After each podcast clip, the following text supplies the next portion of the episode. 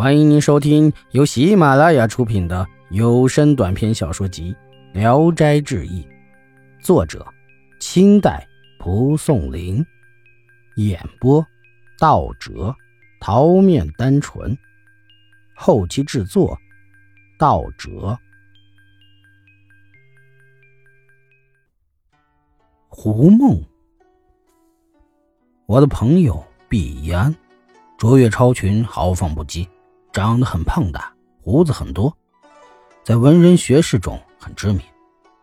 他曾经有事儿到叔叔毕继有刺史的别墅里去，在楼上休息。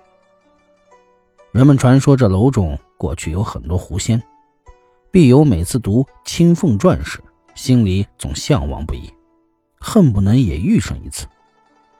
于是便在楼上苦思冥想起来，随后回到自己的家里。天已逐渐的黑了，当时啊，正是暑天，很闷热，他便对着门躺下睡了。睡梦中，觉得有人摇晃他，醒了一看，原来是一位妇人，年纪已经四十多岁，但是风韵犹存。必有很惊奇的起身，问他是谁。妇人笑着说：“我是狐仙，常蒙您倾心想念。”感激不尽。毕友听说后很高兴，便和他说些调笑的语言。妇人笑着说：“我的年龄已经大了，即使人们不厌恶，我先自惭沮丧。我有个女儿刚刚成年，可让她在身边侍奉您。明天晚上您不要留别人在屋里，到时候就来。”说完就走了。到了夜里。必有烧上香做的，妇人果然带领的女儿来到。狐女体态容貌文雅美好，绝世无双。妇人对女儿说：“碧郎和你早有缘分，今夜你便留在这里，明晨早点回去，一定不要贪睡。”必有和狐女携手入围，恩爱备至。过后，狐女笑着说：“肥胖郎君笨重。”叫人不能忍受。天不亮就走了。到了晚上，他自己来到，说：“姊妹们要为我祝贺新郎，明天就委屈您一同去吧。”必有问：“在什么地方？”狐女说：“大姐做筵席主人，离这里不远。”必有果真等候着。过了很久，狐女也没来，他渐渐的感到疲倦，才趴到桌子上。狐女忽然就进来说。有劳您久等了。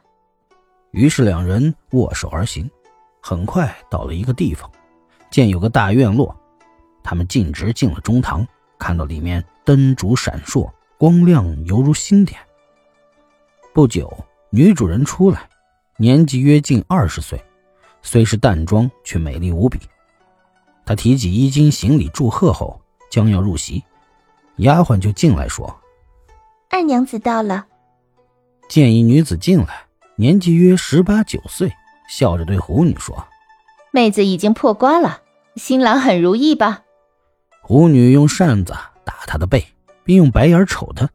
二姐说：“记得小时候和妹妹打闹着玩，妹妹最怕别人戳她的肋骨，远远的喝手指，就笑得不能忍受，对我发怒，说我应当嫁给矮人国的小王子。”我说：“丫头日后嫁个多姿郎，刺破小嘴。”今天果然这样了。